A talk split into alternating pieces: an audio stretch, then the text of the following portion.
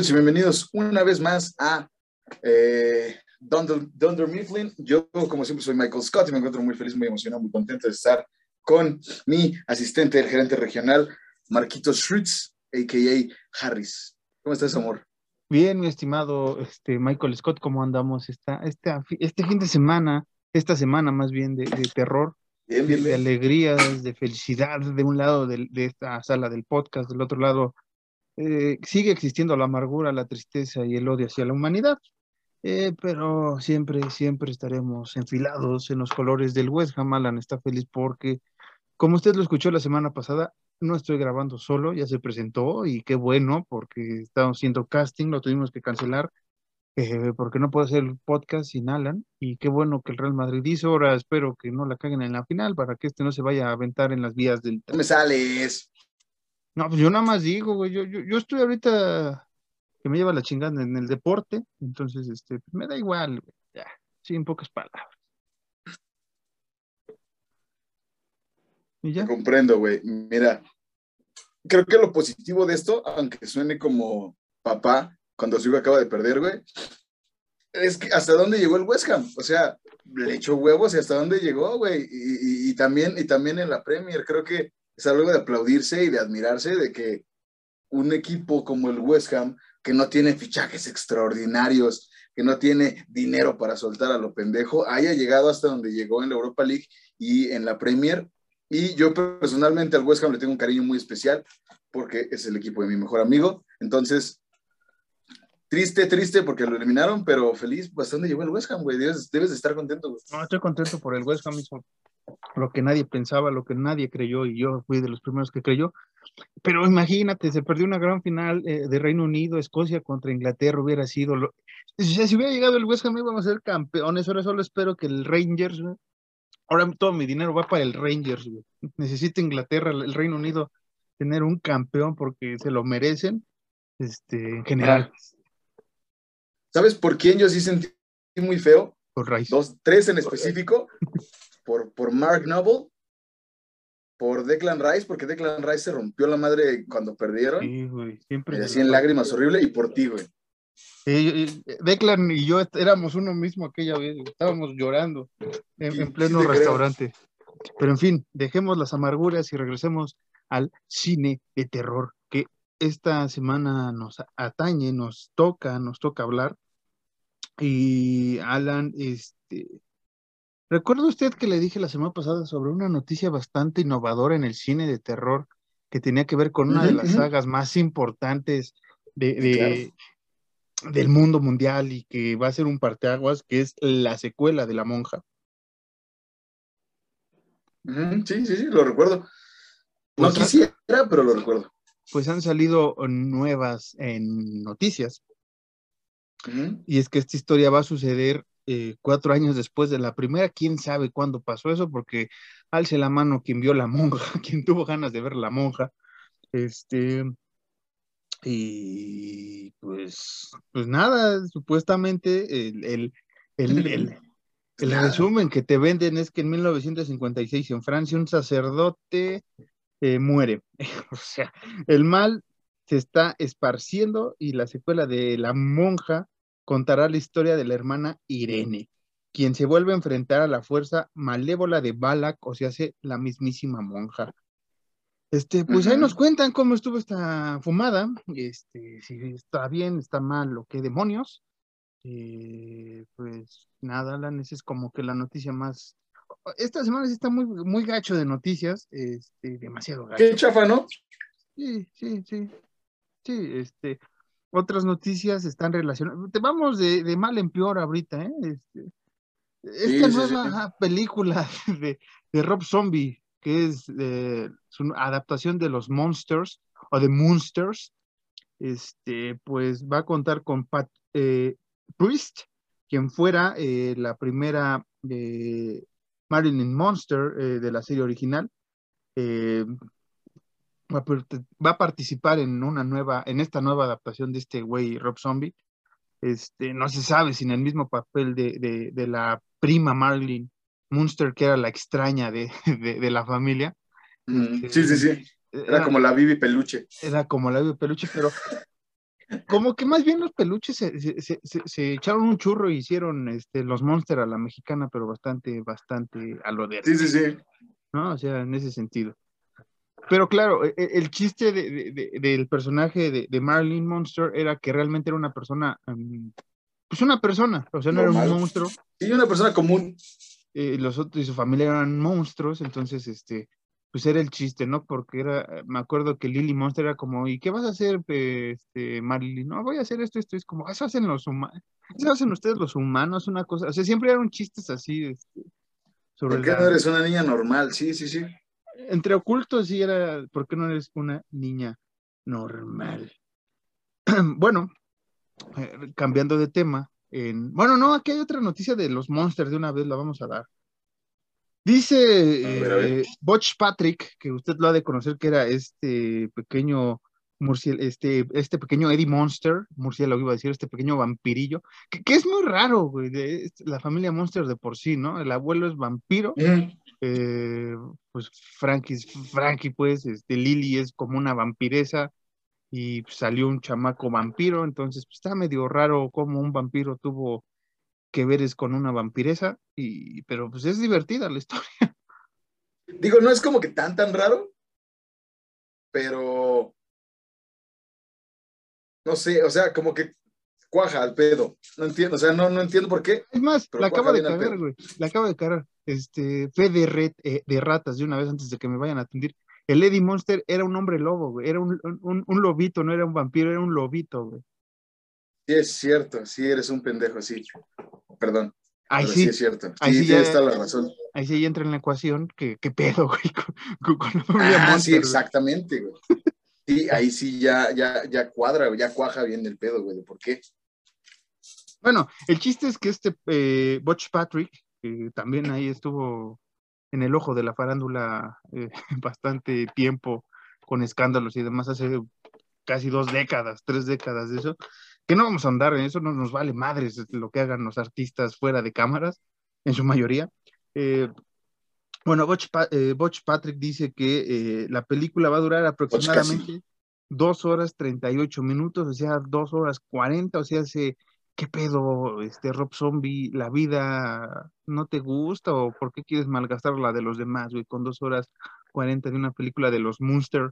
que pues viendo lo que has presentado referente a clásicos como lo es Halloween, pues no hay que esperar mucho, no sé qué pienses tú, Ala. Ni el, ni el maestro Eggers se atrevió a aventar dos horas 30 minutos. ¿O sí? Sí, en, en, en The Norman sí, pero pues entiende, es de Norman, güey, o sea, es, una cosa épica. película preciosa. Seguimos, seguimos, seguimos. Che, película hermosa. Pero, pues sí, mira, nosotros lo hemos dicho aquí siempre, defendemos a capa y espada a Rob Zombie mientras haga música. Si hace cine, ahí sí no. Uy, sí, no. Entonces, lo menos que podemos hacer es esperar poquito. Con todo respeto para Rob Zombie. y, y sus seguidores, que son amplios, grandes, Sí, sí, sí. y bastantes, eh, que maman su música y maman su película, y, si no, y no saben diferenciar a veces de lo que hace bien, que ha hecho algunas cosas bien en cine, unas, otras cosas no las ha hecho muy bien en cine, pero en música se le respeta.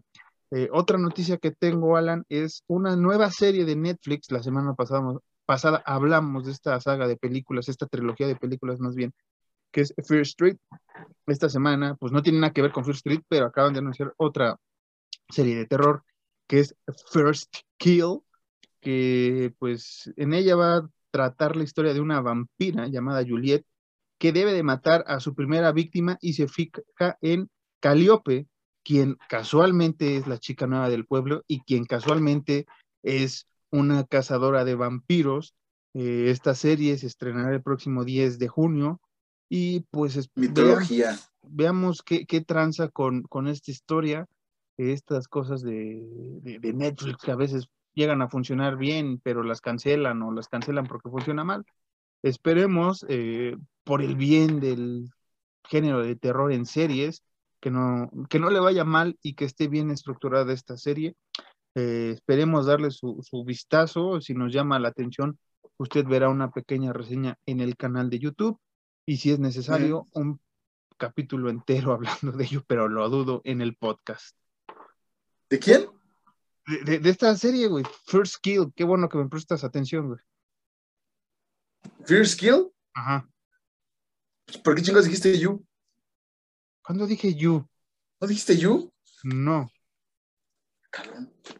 Dije que va a ver su, eh, va a ver su reseña en el canal de YouTube. Ah, ya, ya, ya. que dije, "Ah, cabrón. ¿En qué momento pasó de, de pinches mitología o nombres mitológicos a güey? ¿Qué pedo? Pero bueno, Alan, y prestando atención como siempre en el podcast, usted sabe, sabrá cómo es esto. Por último, la única, la única, la, la única noticia que me llamó la atención y que creo que es la más importante de esta, ah, de esta semana es que el 10 de junio está pactado el estreno de la nueva película de un grande también del cine de terror que es David Cronenberg, que sobre todo es conocido por este terror, este shock visual, ¿no? De efectos bastante gore, eh, entre, entre gore y, ¿cómo se llama esto? Y ciencia ficción muy, muy, muy, muy ácida, muy, muy cabrona, como es The. Fly o La Mosca, que tiene unas transformaciones bastante repugnantes, más bien tiene un terror repugnante, pero agradable. Este, o sea, sí se puede ver A bien. lo, a lo, a lo Eraserhead, ¿no? A lo David Lynch. Eh, Las- o sea, me- lo que dices de las transformaciones, me recuerda mucho a esto de Eraserhead con el bebé, güey, cuando lo abren. ajá, sí, O sea, digo, la transformación, las transformaciones de The Fly, no, no específicamente eh, esta película nueva de, de, de sino lo, lo de The Fly con, con Eraserhead, eso de transformaciones o de close-ups muy así de mamadas. Sí. Y, y que si ve usted el tráiler, este, pues sí se ven luego algunos efectos de computadora bastante eh, extraños, no voy a decir chafas, pero extraños, siendo Cronenberg un maestro de- del maquillaje. Esperemos que ocupe más maquillaje que, que efectos especiales por computadora. Esta película se titula Los crímenes del futuro o Crimes of the Future y va a ser presentada creo que en uno de estos festivales en Cannes, una cosa así, no me acuerdo exactamente en qué festival importante de cine. Y ha recibido la clasificación R, nada de extrañar en Cronenberg, por contenido fuerte, violento y perturbador. O sea, Cronenberg, ¿no? Básicamente, Cronenberg, eh, eh, si usted sí, busca sí. eso en el diccionario, le acabo de dar eh, el significado. También tiene imágenes grotescas, desnudez gráfica Marca M para Monkey. y, y lenguaje inadecuado. Este, creo que lo más leve ha de ser el lenguaje inadecuado. De ahí en fuera, garantía Cronenberg sí, sí, sí, sí. en cuanto al asqueroso y lo repugnante y que se puede disfrutar bien tragando nachos o, o- o- o R. O, ¿Cómo se llama? O, un, un, este, ¿cómo se llama? Un hot dog. Ahí está Alan mostrando la R de, de- de clasificación R. Eh, Y, y, y que te había puesto aquí ir al baño. y que cuando fue al baño Alan la última vez me dejó un recado. Eh, estas serían todas las noticias, Alan, que comentar esta semana. No sé si quieras que dar una opinión de alguna de ellas. ¿Quieres un tema rápido antes de comenzar nuestro Mm, tema en principal? Algo que quieras comentar. Creo que afortunadamente no ha pasado nada malo en, en estos días y no ha habido nada de, de polémica que podamos platicar. Mm, sobre los temas, creo que sí han estado un poquito débiles en cuanto a las noticias, Marquitos. Sí, sí, sí, Pero sí. digo, es, es- estamos a mitad de año, entonces ya, ya se arreglará este pedo. Ay, aparte ya viene la, la película de Firestarter, esta adaptación de, de- de Stephen King que he mencionado en varias ocasiones. Este, ¿qué más viene? Pues ya viene ahora sí Halloween Ends. Halloween. A Halloween toda le, toda le cuelga tantito, pero sí, hay que irnos vamos preparando para esta fabulosa película que Alan y yo esperamos desde hace un año. Bueno, tres años si somos conscientes cuando hubo el anuncio y todo esto, pero eh, Sí, sí. como dice Alan, ha estado un poco bajón esta semana el terror. Eh, una recomendación, Alan, yo sé que ahorita vamos a iniciar una nueva eh, sección, una pequeña cápsula ahorita debido a ciertos menesteres con la grabación de este podcast, pero no se preocupe. Ujú. Eh, eh, quiero recomendarles ampliamente que vean eh, con buenos ojos, no con de niño criticón ni de experto en cine, pero sí les, eh, les, les abro las puertas para que vayan a ver la última película de El Doctor Strange en el multiverso de la locura, en The Multiverse of Madness, bastante, bastante chida, superó las expectativas que tenía eh, en cuanto a terror. Películas de superhéroes puede ser una más, una menos, a mí me da igual eh, los canales y los críticos que dicen que es una película de superhéroes más X o Y, eso, eso aquí no corresponde a este par de idiotas, que sí nos gustan los cómics, lo hemos mencionado. A mí me pareció una película bastante comiquera, pero en cuanto a terror, gente, vale mucho la pena. Hay escenas que nunca esperé ver en una película de Marvel, sobre todo porque es producida con Disney. Hay que recordar que, eh, este estudio de Marvel Studios tiene el, logotipo Disney de Mickey Mouse y todo esto. Y, hay escenas y hay momentos terroríficos y hay momentos que dices, esto no lo pude haber, esto lo pude haber visto en otra película de Marvel fuera de, Disney, ¿no? Pero ya con este es como de wow. Y se lo agradezco a Sam Raimi que lo logró. Hay muchas referencias a su propio cine, sobre todo a Evil Dead, hay muchas referencias, pero están bien cuadradas. Te regresa a la infancia, si viste Evil Dead en la infancia como uno. Y, y, obviamente sale el maestro Bruce Campbell siendo un papel hiper secundario, pero bastante al grano. Entonces, eh, es una de las recomendaciones que usted va a escuchar a continuación en la nueva cápsula. Y los invito antes de que se me vaya el tren. A. Sí, Marquitos, a mí me dijiste que la, que la viera, la verdad es que no he tenido oportunidad, pero sí me la pienso echar por, justamente por eso, por el terror. Sí, yo, te lo dije más por el terror, o sea, más allá de, obviamente en el título ese del multiverso y eso que sí es una cosa fumada y todo de, la ciencia, no solo de los cómics de la ciencia, pero en cuanto al terror, hay momentos muy, muy chidos que sí es como de, güey, qué chido, y esperemos que algunas películas de superhéroes DC, Marvel u otros como Spawn, ¿no? Se animen a meter el terror, que también hay que recordar, Spawn, eh, la, película tenía sus tintes de terror bastante macabros para la época, ya después evolucionó mal por los efectos especiales, pero sí es una de las pocas películas de superhéroes y terror. Qué bueno, Marquitos, qué bueno, vamos a, echarle un ojo. Porque justamente por eso, porque Marvel no es como que haga muchas cosas, sí, más bien nada así, entonces si sorprendió a Marquitos, entonces debe ser bueno. Sí, sí, no hace así, hay que aclarar, no hace eso en cuanto al cine. En cómics sí ha hecho muchas cosas, eh, eh, gore, terror y demás, pero sí cabe destacar que esta película sobresale para mí eh, entre las demás en cuanto al terror y, la atmósfera. Tiene una chida atmósfera de terror, una película de superhéroes. Este, Alan, ¿algo que quieras comentar antes de este pequeño corte e introducción a la nueva cápsula que vamos a presentar eh, en esta ocasión? Mm, no, creo que no. Creo que lo, nada más me acabé de Office ya y lloré con el final. Todo lo que decir. Me hiciste. Ay, güey. Ay, güey. Te mamaste. Pero bueno, Alan, este, vamos a, este, esta breve pausa. Eh, será breve. comercial pausa comercial patrocinada por nosotros mismos y ningún cine. Esta será la nueva cápsula que va a escuchar de aquí a la final de temporada, en lo que arreglamos algunos pedillos. Eh, ahorita volvemos. Hola, yo soy Marcos Harris y sean bienvenidos a la nueva sección La cartelera Horror Nights presenta, un espacio dentro de tu podcast favorito en donde te presentamos los estrenos más recientes del género que más nos gusta y divierte. Lo primero es Doctor Strange en el multiverso de la locura. La cinta más esperada por los fanáticos de Marvel ha llegado. En esta ocasión nos presenta una historia de misterio y horror que solo el gran Sam Raimi puede mezclar con los superhéroes. Stephen Strange enfrenta una gran amenaza que afectará a más de un universo. Durante el camino encontrará nuevos aliados como América Chávez y viejos conocidos como Wong.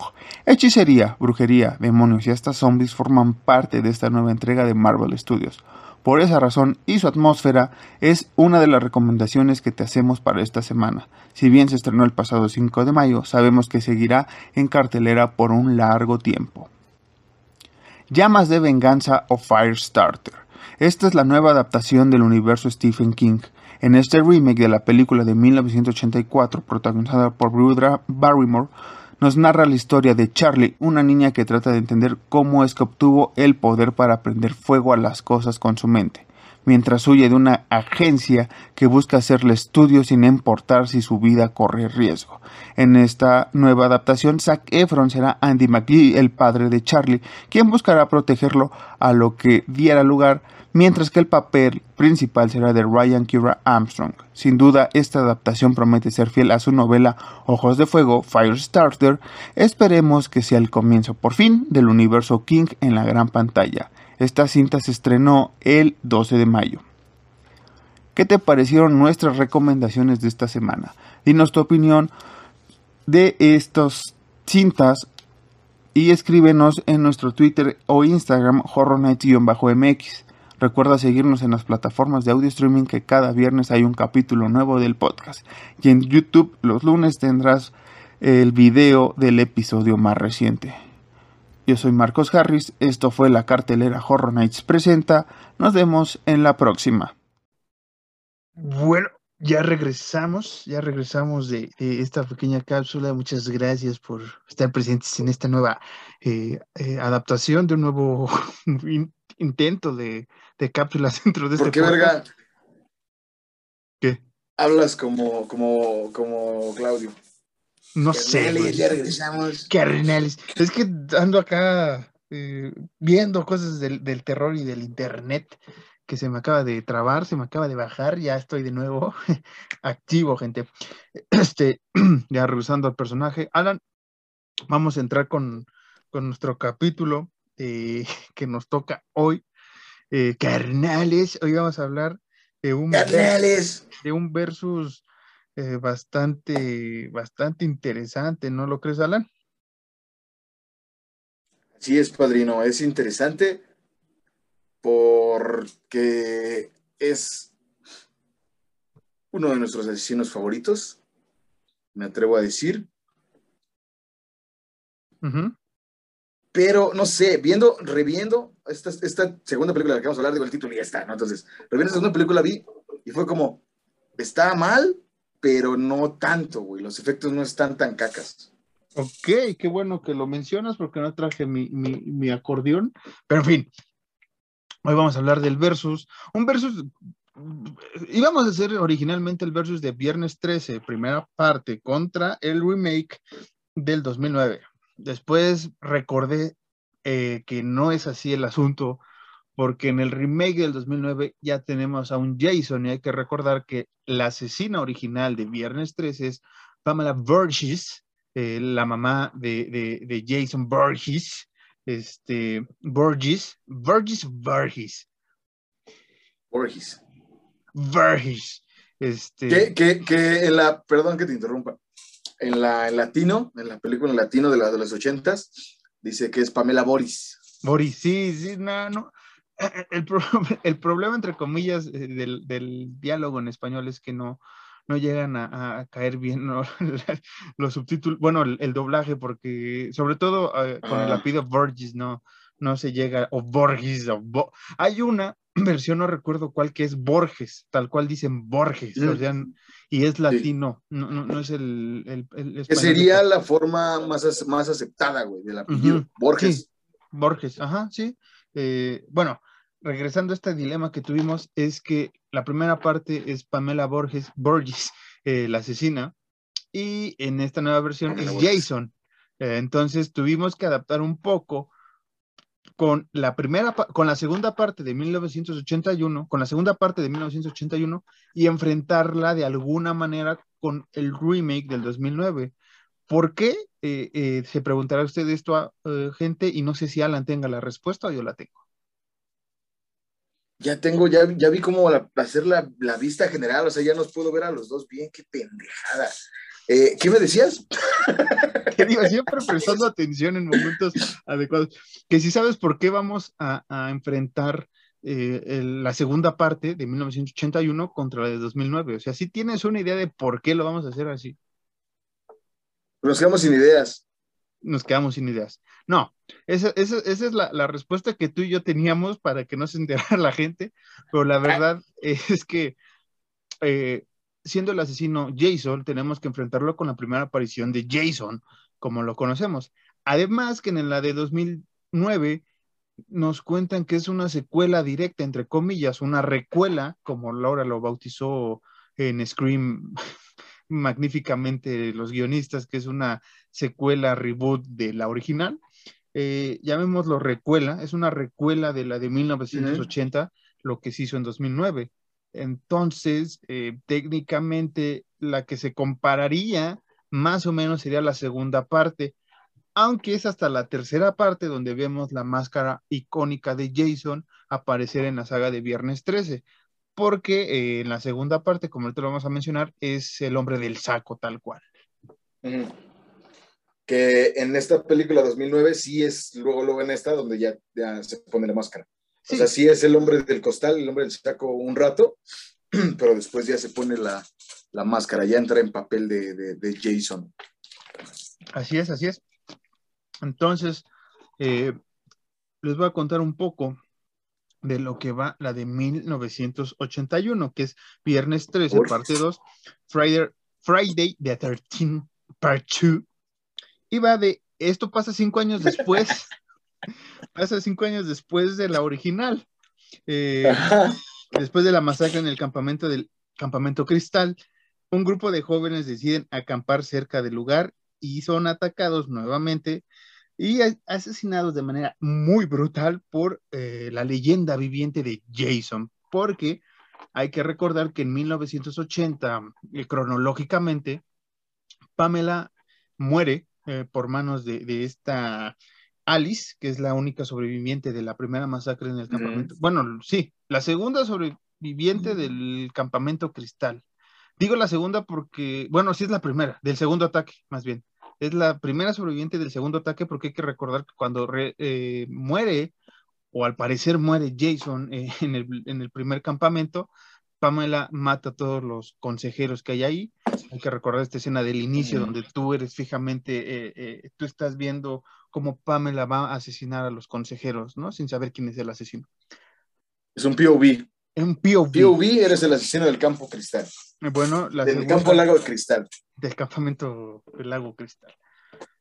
Esta película fue dirigida por Steve Miner y cuenta con el reparto de Amy Steele como Ginny Field, eh, Garrington eh, Gillette es eh, Jason Borges, Marta Cover es Sandra Deer, John Ferrer es Paul Holt y tiene una pequeña aparición Betsy Palmer, obviamente como Pamela Borges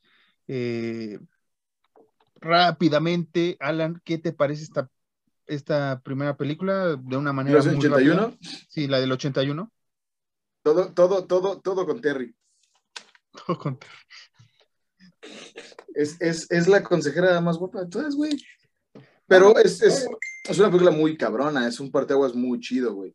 Para. Sí, eh, eh, justo para, para lo que iba a ser después, viernes 13, porque nadie, digo, nosotros todavía no nacíamos, pero la gente que estaba ahí, nadie pensó que se chingaría tanto la franquicia tan, tan, de forma tan horrible como para llegar al espacio. Entonces es algo bien bonito, güey, que, que, que te lo pusieran así chido, como de, hey, mira este carnal, mata bien bonito, este güey descarga campistas, aunque estén en silla de ruedas, a él no le importa, es inclusivo, güey mujeres, afrodescendientes, asiáticos, el Jason agarra parejo.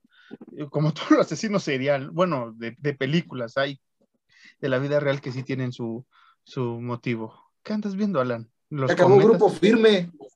Anda, grupo firme allá por tus lugares. Ahí va nuestro corresponsal de, de, Ventaneando. Este... Sí, Joaquín, eh, tenemos aquí a grupo firme. Ay, hay, hay ya, ya terminó, ya terminó Grupo Firme y creo que, ay pendejo, creo que podemos decir que fue un gran concierto, mucha gente llegando y sigamos con la película. Muchas gracias, Alan. Este, a mí me parece, como dice Alan, una fantástica uh, secuela, eh, muy brillante, fueron, eh, pues, simbrando lo que después recorrería Jason oh. hasta llegar al espacio, como dice Alan, que ya es algo absurdo y que viaja al infierno y que es otro asesino que se hace pasar por Jason. Realmente la franquicia valió un poco queso eh, después de la cuarta, que es este Jason vive de nuevo, creo que es la cinco.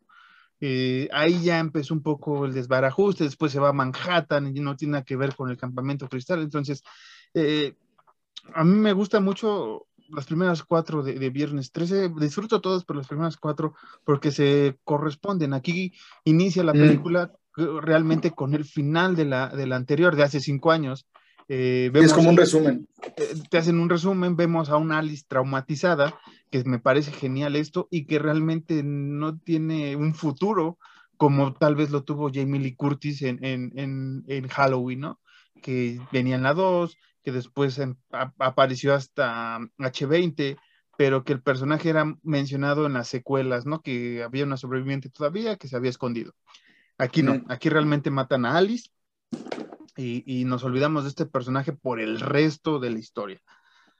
Bueno, les voy a comentar rápidamente de qué va eh, Viernes 13 del 2009, dirigida por Marcus Nispel y eh, y retomando un poco lo que había eh, creado eh, Sean S. Cunningham.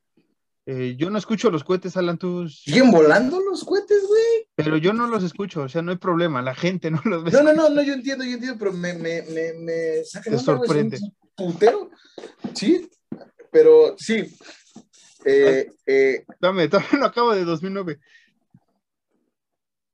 Un grupo de jóvenes visitan el desahuciado campamento Crystal Lake, donde ocurrieron brutales muertes hace un par de décadas por parte del asesino Jason, que ahora va tras este grupo.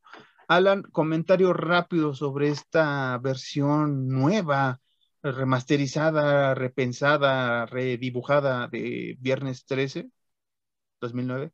No hablo solo con Viernes 13, sino en general. Eh, si van a, digo, no, yo no soy director para nada, ¿no? Pero si van a hacer un remake de alguna película, no siento que esté tan chido que se tome así como, pues justo así, la película 1981, güey, lo máximo que tenían era pinches lámparas así y, y, pendejadas así. Y esa película es como de, oh sí, déjame, llamo desde mi iPhone, güey, a ver quién tiene la mota de la que vamos a ir a buscar, güey. No se me hace, y que metan ese tipo de temas, güey, no se me hace como que, eh, es como, me hace un poquito innecesario. Sí. Ahí está lo que va. Entiendo que sea como la presentación de Jason y el pedo de la hermana, güey. Que, es básicamente lo que gira la película, pero sí es como. Sí, esta secuela, como decía la. Mm, bueno, esta recuela, eh, este reboot, remake, como lo quiera llamar usted, es está relativamente aceptable, vamos a ponerlo así. Ajá, está palomera. Está Lo palomera. Hemos dicho mucho aquí, pero creo que aquí se aplica. Está palomerona. Hay que recordarles que si usted ve el tráiler de, esta película, que yo me acuerdo mucho que lo pasaban eh, en mm. tele abierta por Canal 5 o en el Canal 7, no me acuerdo qué, eh, en vísperas del estreno, te iban contando las muertes. O sea, en el tráiler realmente, el, el tráiler te, anuncia quiénes van a morir y cómo van a morir y te las va contando. Y realmente son alrededor de 14 muertes las que ocurren en, la película. Si no mal recuerdo, creo que sí son 14. Eh, pero en la en el tráiler tiene conteo de este, 13, pero realmente es un poquito más de, muertes. bueno, como usted sabe, en, Alan sigue haciendo las cuentas. Como usted sabe, en los versos vamos a comparar varios temas interesantes. Y el primero que quiero compartirles es la historia o guion de ambas películas, Alan. ¿Cuál te parece más sólida en cuanto secuela o continuación de la primera parte? La de 1981. Ah, la segunda, güey, de 1981. Por siempre, pa. Eh, eh, por, lo mismo, porque es total, total, total continuación. No es eh, aquí hace 20 años estaba el campo del lago Cristal y aquí hace 20 años un güey mató campistas porque los campistas mataron a su mamá. No, güey, aquí es directamente pum el pedo, güey. E incluso este, el que tiene la voz de Goku en latino, no me acuerdo cómo se llama, que es como que el líder de los, de los monitores. Ajá, el, sí. Hasta ese güey, hasta ese güey dice como, somos los primeros en estar aquí, güey, después de cinco años, güey. Tal cual, o sea, el así como, somos los primeros a estar aquí después de cinco años. Somos los primeros que pisamos este pedo después de que la señora Borges se volviera loca y matara a todos sus güeyes y Jason tomara venganza. Entonces, y, eso es lo chido del 81, porque ese güey lo dice. Jason sigue por aquí, Jason se alimenta de los animales y de las plantas, ese güey sigue viviendo aquí. No es como, no sabemos qué pasó con ese güey, pero 20 años después vinimos aquí a dar el rol. Sí, que, que, que siendo un poco honestos también, o sea, cuanto a historia y todo esto a continuación me gusta bastante eh, la de la segunda parte. Eh, retomando es el, el, personaje es Paul, este, interpretado por John, eh, John este que es el líder de los consejeros. este Paul es el que cuenta esta historia, pero también ahí hay un pequeño errorcito, pero se entiende, magia del guion y continuación de la franquicia. Es que supuestamente desde un inicio había muerto Jason, que por eso se había vuelto loca Pamela Burgess. Sin embargo, eh, la, escena final de la primera parte te da pistas de que no, o sí, no sabemos, porque parece ser un sueño de Alice o no fue un sueño de Alice, ¿no? Y aquí es donde viene esta parte que dice Alan, sobre todo porque ya había pasado cinco años y Jason murió creo que a los 13, ¿no? Si no mal recuerdo, a los 12 y técnicamente tendría casi 20 años para esta segunda entrega, más o menos haciendo cuentas. Eh, pero digamos que Paul. Y un 18. Ajá, un 18, pone. y Paul nada más cuenta la leyenda y, se entiende, tal vez es para que los consejeros, cuando vayan a sus campamentos, la, la cuenten, ¿no? O si es en el mismo lago, la cuenten de que el, eh, eh, eh, Jason sigue viviendo por ahí, sobre todo para alertar a los, a los niños o a los jóvenes que vayan ahí, ¿no? Sí, porque no tiene sentido, o sea, tiene sentido, pero no tiene sentido porque incluso Pamela Burgess en la primera, digo, retomándola de una forma muy rápida, le dice a, Alice como de, yo estaba ahí el día que se ahogó, güey, yo vi que mi hijo se ahogó y se murió. Entonces, pues no es como que la señora, no sé, no buscara el cuerpo de su hijo, nada más lo diera por muerto y fuera como de, y ni pedo, me voy a volver loca a matar gente. Y ya Jason después se escabullera por otro lado, güey. Tendría sentido, como lo estoy diciendo, pero no, no te lo dan a entender en, la segunda película. Sí, y, a diferencia del 2009, que como dice Alan, ya es una, leyenda urbana y lo único que existe en 2009 es el acontecimiento con la mamá de Jason. Y al inicio de la película vemos la historia del flashback, ¿no? Del, de 1980 en Campamento Cristal, como Alice, o al parecer Alice, eh, sobrevive. Y una Alice futurista una lista rarísima, ¿no? Porque tiene vestimenta muy, muy, muy del 2000, pero no es ochentera, o sea, cosas ahí. Y es de campamento, pero es como, no, sí, pero no, es como, o sea, sí, está bien, ¿se entiende? Pero no. Pero no. Este, y, vemos que ahí sigue vivo Jason, que es el que por eso ve cómo matan a su madre, cómo Alice le corta la cabeza. Pero no sabemos. que Jason ve. Ajá, Jason ve y vive y, ahí cuesta un poco de trabajo entender si se basa tal cual de la de los 80 o es otro, otro universo donde Jason vivía. Que tal cual es, es así como se muere la, señora Borges, bueno, como la mueren. Eh, la matan. Sí, ya sé. Quiere sonar gracioso, gracias. Eh, ¿ya, ves cómo si eres Dwight? Entonces, como la matan, luego, luego el güey ya se ve, según Jason, ya grande, haciendo su desmadre, y, Pamela Borges diciéndole como de mátalo, Jason. Sí. Pues caga a todos esos güeyes. Entonces es como, entonces la señora ya sabía que ese güey estaba vivo y nada más se puso a matar gente porque se volvió loca, porque tuvo un mal viernes, güey. O es la locura, ¿no? O es la misma locura, o, o sí, Jason está muerto y la señora desde el más allá no sé, se comunica con él, pero no tiene mucho sentido. Incluso, digo, sin defender la del 81 ni la del 81 tiene mucho sentido. Que Jason siga vivo sin que se haya previamente en la primera visto que Jason seguía vivo hasta el final. Sí, que te dan a entender que está vivo, jamás, porque parece que fue un sueño de Alice. Y retomando una vez más por qué competimos estas dos historias, hablando en guion, sobre todo en, en la parte importante del trama, que casi es el final, de cómo van a sobrevivir nuestros personajes principales eh, en ambas historias. En la de 1981, Ginny eh, toma el, suéter de, de, de, la mamá y se hace pasar por la mamá. E incluso Jason se alucina que ve a su mamá. Eso se va a hacer algo bien chingón, güey, la del 81. Y creo que, ya, creo que te lo había dicho a ti fuera de micrófonos. Es, ves de las escenas que más me gustan las películas, güey, de, de Slasher, güey. Porque, porque es, es, como, digo, ya se decía, porque ya se decía que, era, que Jason era como un niñote, güey. Pero es la, la, primera vez que sí se ve así como, porque el güey solito se descuadra, güey, de que la morra lo está regañando, güey. De que Jason, ya, de la chinga. Y el güey como que sí se descuadra, es como, uh, qué pedo. Sí, es de las escenas que más me gustan porque es como, güey, no mames, pinche Jason, güey. Eso no, hizo nada malo, güey. Es un niño de 2'10, güey, que le gusta matar gente, que solo ha matado 15 pendejos, güey. No ha hecho nada malo, no, déjelo irse, güey. Qué bueno que no eres juez, güey. Imagino cómo sí, la calle. Este, y a comparación, que aquí es donde está la fumada en 2009, que hay un relicario que Jason toma del, del cuello de su mamá decapitada, porque así está, y lo conserva, y entonces en una de esas, al inicio que va por sus primeras víctimas, eh, secuestra, algo raro, secuestra a una de las chavas porque le recuerda de cierta manera a su madre cuando era joven. Incluso el, cuando esta chava, que es la hermana del protagonista, no recuerdo cuál el nombre de la chava, creo que es, este, Whitney. Whitney, sí, perdón, Cintia, no tiene nada que ver. Bueno, Whitney y su novio van a, a, a, la casa de Jason y hasta ese güey le dice a la morra como, mira, ese se parece a ti. Cuando, pues no, hasta la morra en la película es como, no es cierto. Tal cual, tal cual la morra le dice, no es cierto.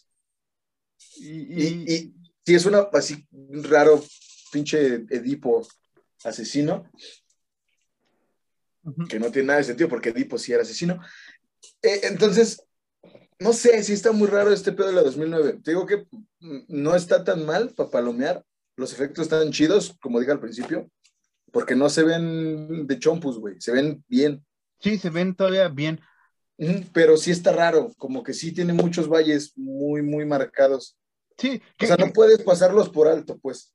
Sí, que por ejemplo esto del relicario después se retomó en otra, eh, que, es como recurrente en, ciertos slasher que quieren salvar, sobre todo en secuelas, que es la de eh, la masacre en Texas, la herencia maldita, que el personaje de Alexandra Dario también se parece al familiar, a la hermana, madre o no sé qué, de Buba o de este güey Hewitt Sawyer o no sé cómo, bueno, de Thomas Hewitt o no sé cómo se llama acá, ya ni sé cómo le ponen, que es igual por un relicario, una foto que se parece y el güey se alucina y, y sí es su prima realmente, pero aquí en 2009 de, de, de, Viernes 13, pues sí se ve medio chafón esa, esa escena. Sí, como que está muy forzada, ¿eh? ahí sí puedo decir que, que fue algo forzado, porque incluso, ¿puedo contar la parte final? Sí. Porque incluso en el final hasta la morra le dice como de Jason, ahí está este pedo, y ese güey es como, ay, no mames, el relicario de mi mamá, güey. No, no es como,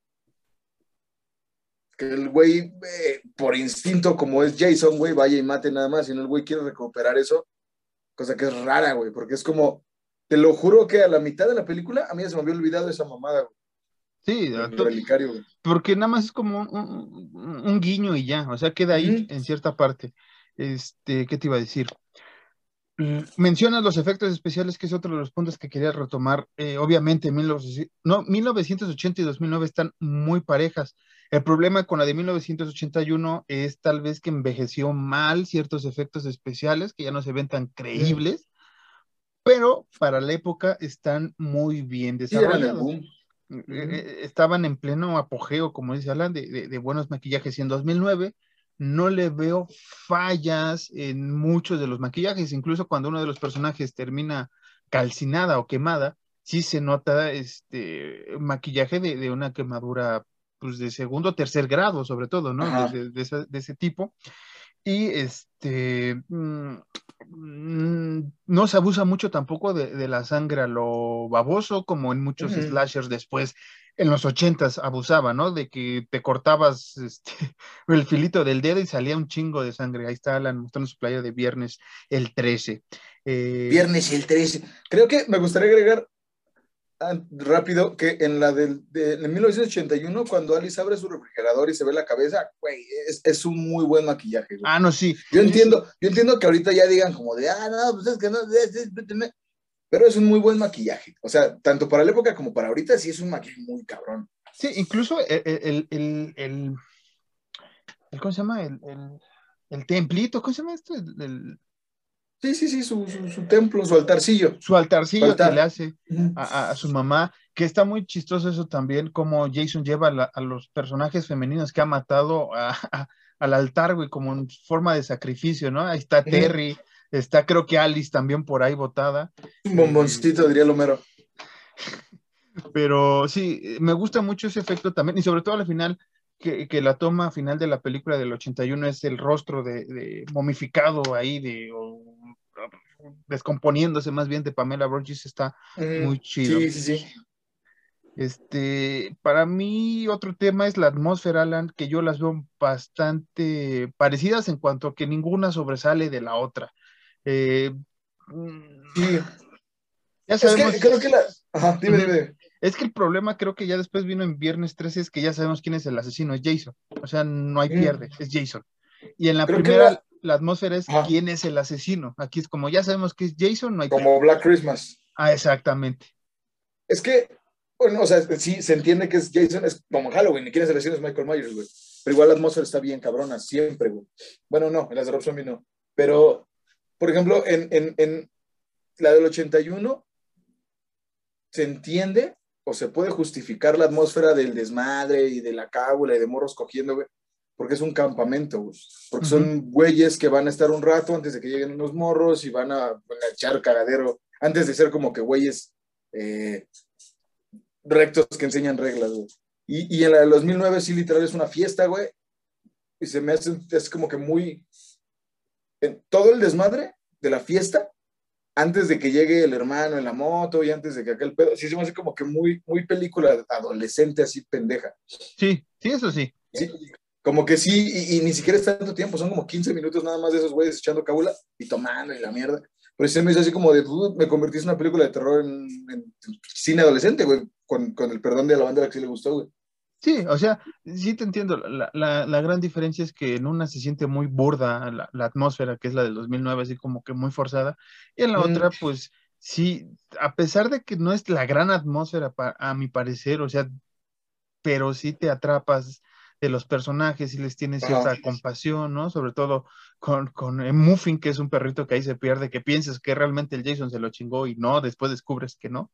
Este, pero sí es, es, es una historia de una atmósfera diferente más bien, ca- cada una de las dos, pero mm, a mi parecer están muy parejas en ese sentido, o sea, sí sé que los, eh, que los consejeros van a hacer su desmadre todo, pero está, están muy, muy de chavos para la época de los 80 como la del 2009 es muy para esa generación, que así siempre son las de Viernes 13, sí, pero les digo, la primera parte teniendo de referencia la atmósfera es que realmente no sabes quién va a ser el asesino, aquí ya sabes quién es el asesino. Que igual en, en, en, digo, las comparaciones, la del 81, ahorita, güey, sí es como de, ay, güey, pinche atmósfera ñoña, güey, de morros, ¿no? Como que sí están pisteando y sí están cogiendo, pero es como que muy ñoño, güey, el pedo, güey. Ujú. Y en la del 2009, a lo mejor en los 80 se sido como, wow, wow, no mames, güey, qué pedo. Pero Sí. igual, sí, sí es una atmósfera muy adolescente, pero creo que para la época, digo, salvando o no salvando mucho la del 81, más bien justificando, para la época, el slasher era cine adolescente. Sí, sí, sí, tal cual. Y, y, y ahorita, bueno, 2009 sí es cine más como para adultos por las clasificaciones y porque ya había más, este, más libertades de meter sangre, de meter ya literalmente cogedas más explícitas. Pero del 81 sí era tal cual cine de terror adolescente. Sí, Incluso, digo, el slasher por eso es así, güey. sí, por eso Eh, creo. niñeras, adolescentes, güeyes de prepa. Sí, sí, sí. Ujú. Este, Entonces, en la atmósfera, digo yo personalmente sí la del 81, güey. Eh, otro punto que quiero comentar es el- las actuaciones y los personajes. Eh, son más entrañables para mí los del 81, eh, de la segunda parte, eh, no solo por el personaje de Terry que Alan ha venido pregonando durante todo este capítulo, sino porque tenemos ahora sí diversidad en cuanto... En diversidad, o sea, hay, hay varios consejeros de diferentes razas, e incluso hay eh, un, un- un campista, bueno, un consejero que tiene una parálisis, ¿no? En, en las piernas, tal cual Mm. y está en silla de ruedas y todo. Y me parece que es muy inclusivo en eso. Incluso hay, un person- hay personajes afroamericanos que no son importantes o no son destacados en la historia, pero aparecen. Entonces, como ¿Qué? ¿Qué es como. estás diciendo? No, o sea, dentro de esta saga, o sea, a No, ya sé, diferencia, sé. a diferencia del 2009, que realmente es, es la gama otra vez de razas y, y- y de sexos, ¿no? Pero pues, son adolescentes idiotas que sabes que van a terminar mal porque les gusta la droga, porque les gusta el sexo, amor, este, drogas y rock and roll, casi, casi. Y, y no, no te quedas con ninguno de los personajes, incluso las actuaciones están un poco débiles en 2009 a comparación del 81. Y eso que en el 81 no eran los grandes actores, no teníamos un Kevin Bacon como la teníamos en la primera parte, ¿no? Un actor que es representativo y que ha hecho muchas cosas. En esta saga, en esta parte más bien, en la segunda parte, en el 81, no hay un actor o una actriz que destaque así, más allá de Terry. Yo, yo creo que las actuaciones ahí sí, discúlpame, manito, pero siento que las dos están igual. Porque en la 2009 sí actúan bien, o sea, no, no, no es una actuación mala, muy exagerada. En las dos películas actúan bien, pero sí es más entrañable el 81, güey, por todo lo que tienes. Lo único que me cagó de la del 2009 fue, y metiéndome rápido en el guion, fue que el, el actor afroamericano sí tiene dos chistes que no, no se me hicieron chidos, que es lo de la inclusión a huevo. De como de, eh, porque soy negro no me puede gustar Green Day, güey, o eh, porque soy negro me pides ayuda, güey.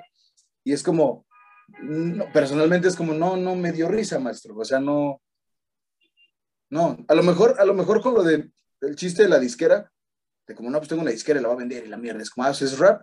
Porque eres negro. A lo mejor en eso sí es como, a lo- se entiende el chiste, güey, pero no, igual no, no, no cae bien. Pero sí, en cuanto a actuación, las dos películas me gustan mucho. O sea, las actuaciones de ambos. Sí, o sea, yo, yo lo digo que, que, que, no, dis- para mí son más entrañables, siempre se destacan un poco más la del 81. Los actores del 2009 lo hicieron bien también. Este, tampoco es que se tenga que tener un Oscar para actuar en estas películas, pero lo hicieron no. de alguna manera decente o, o de lo que cabe bien. Otro punto, eh, ya para ir cerrando un poco, es la sangre y las muertes, Alan. ¿Cuál es mejor, cuál es peor de las dos? 81 me gustan más las muertes, Ujú, pero 2009 son más explícitas. Y, como te digo, no se ven, no se ven mal, güey. Pero me quedo con la del 81 porque fue más variedad en las muertes, güey. Sí, Varió, le varió más Jason, güey. Digo, Sí. había más gente, se entiende, ¿no? Pero sí le varió más. Sí, hubo, hubo más trampas, fue, fue más este, ahora sí que más serial, más cazador en, en 81 y acá sí es masacre a, a- a lo Jason, ¿no? Voy por Sí. muchachos y ya. Este, mm, para mí que es un, un empate entre las dos, ambas, ambas cintas tienen muertes muy chidas. Eh, lo gráfico que tiene la del 2009 jamás iba a pasar en el 81 por las épocas Sí, no.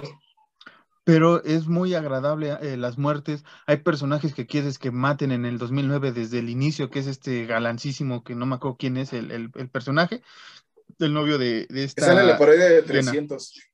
Sale en la parodia de 300. Si es como al- al- a la primera, es como ya llega Jason, ya, ya, ya chingatelo. Sí, sí, sí, sí, Este, totalmente. y en, en las muertes de, de- del 81, pues la muerte de- de- de- del vato que va con, con esta Terry que lo deja ahí colgado y le corta así como si fuera cerdo, güey. el- el- Está la- chingón, esa, esa muerte está muy chida, güey. está muy Digo, chido. dejando de lado a Terry, la muerte sí está muy chida, güey, porque tal cual, nomás es la vueltecita y Ajá. Incluso también el de silla de ruedas también lo mata muy chido porque va llegando Sí. el güey a, a asomar sin mocos, güey, y lo se va, o sea, se va la silla para sí, atrás. Y si no es por el machetazo, por el chingadazo que se va a soltar cayendo en el último escalón. Ajá. Este, Ese güey estaba muerto antes de subir, güey. sí. uno de los últimos temas, Alan, es este, esto, esto ya es serio. Eh, aquí vamos a llegar a un momento serio del podcast.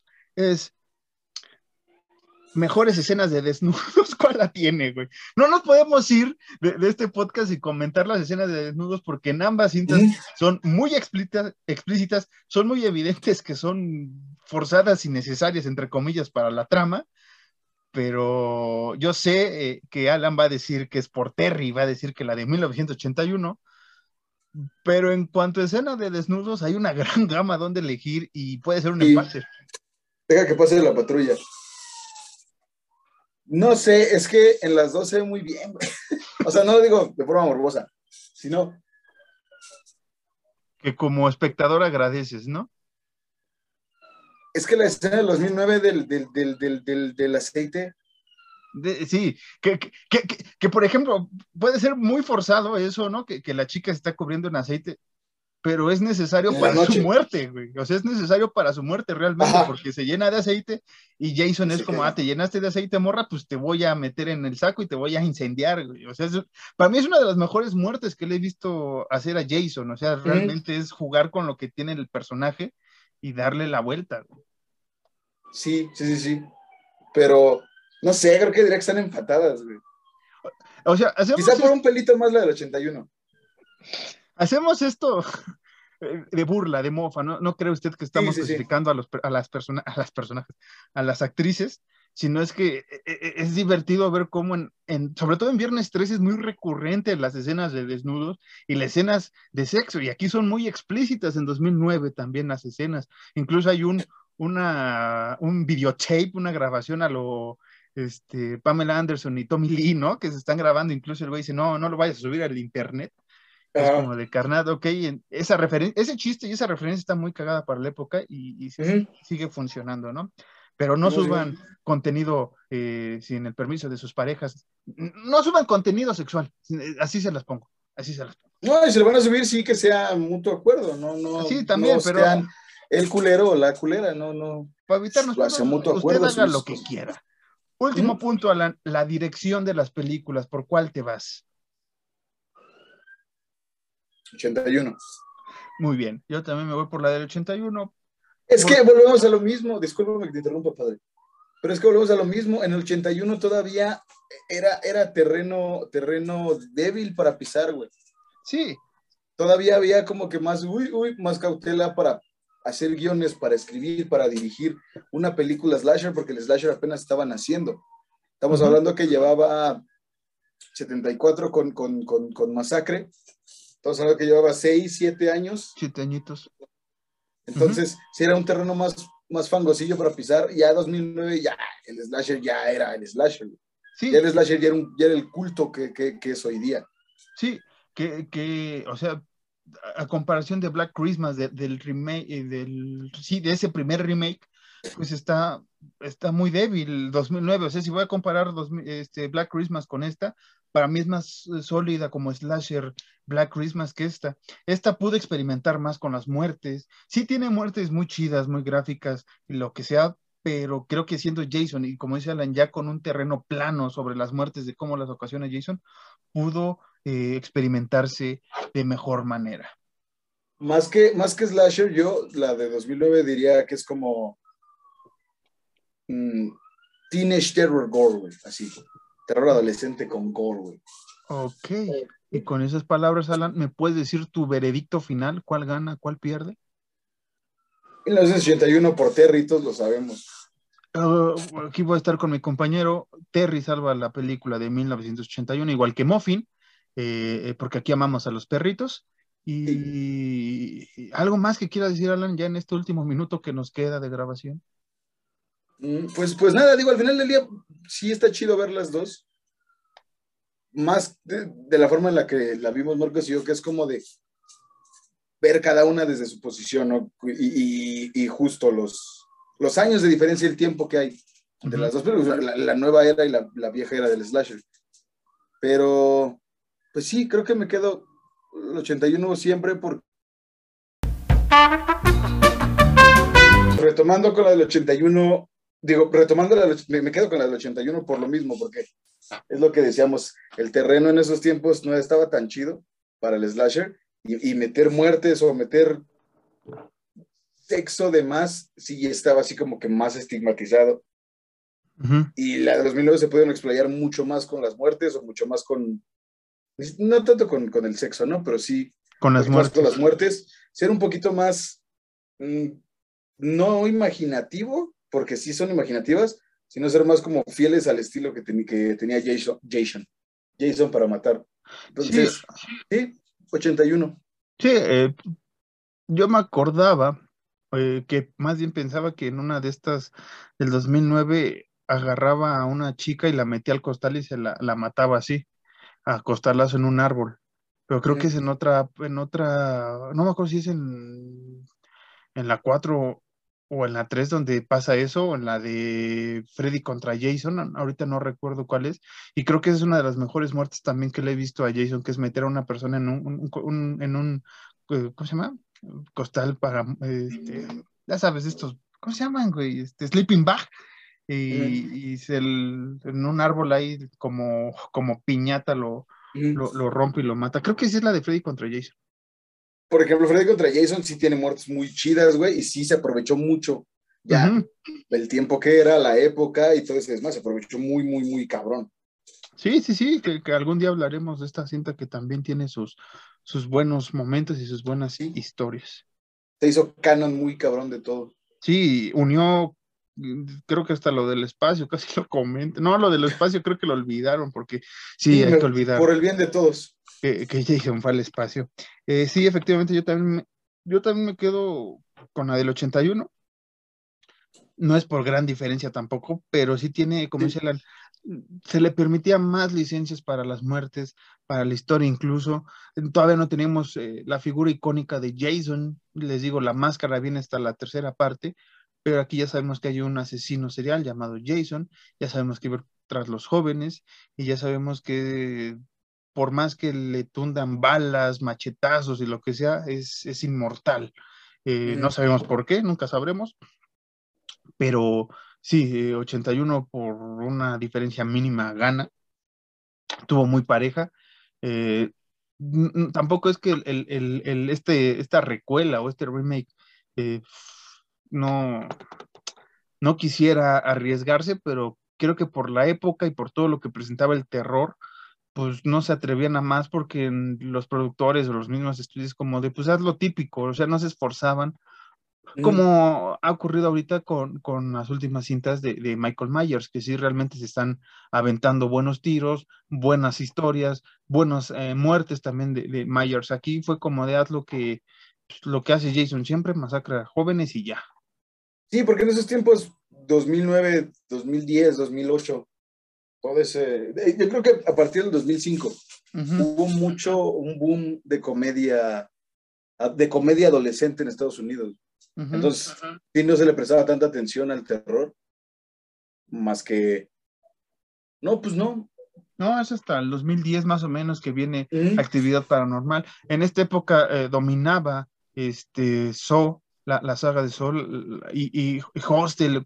Era otro tipo de terror un poco más este, refrescante para la época, eh, un poco más gore, pero no, no era que, que sobresaliera eh, un viernes 13, ¿no? Porque pues, era- más American Pie. Ajá, era un American Pie. Es Jason llega a American Pie, tal cual era esta película.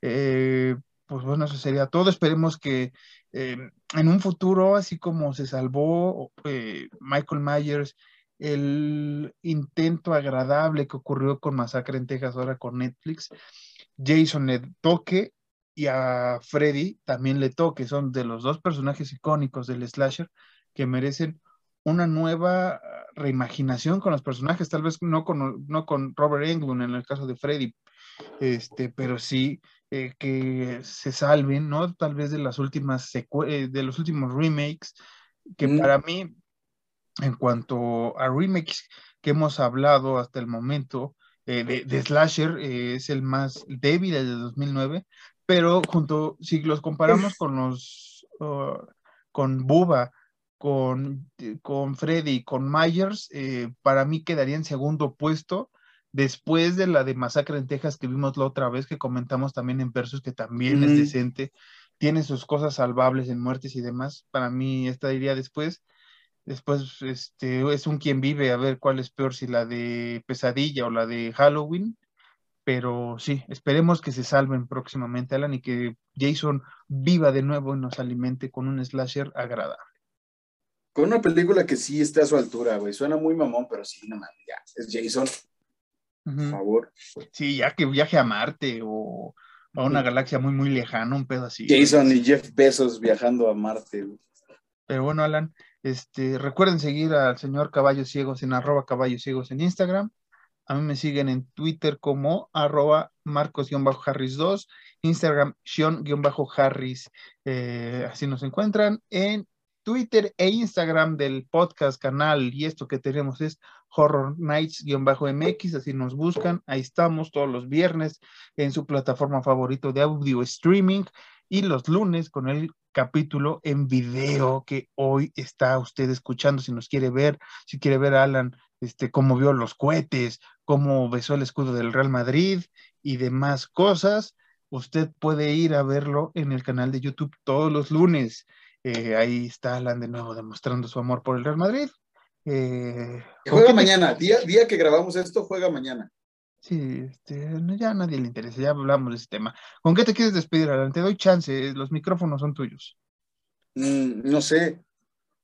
Eh, no sé. Lloré con The Office, ya lo dije. Lloré con The Office y, y, lo volveré a ver mil veces más. Te quiero mucho, Marcos. Ok, yo también. Yo pensé que iba a decir te amo, Terry, pero ahí nos vemos eh, la próxima semana.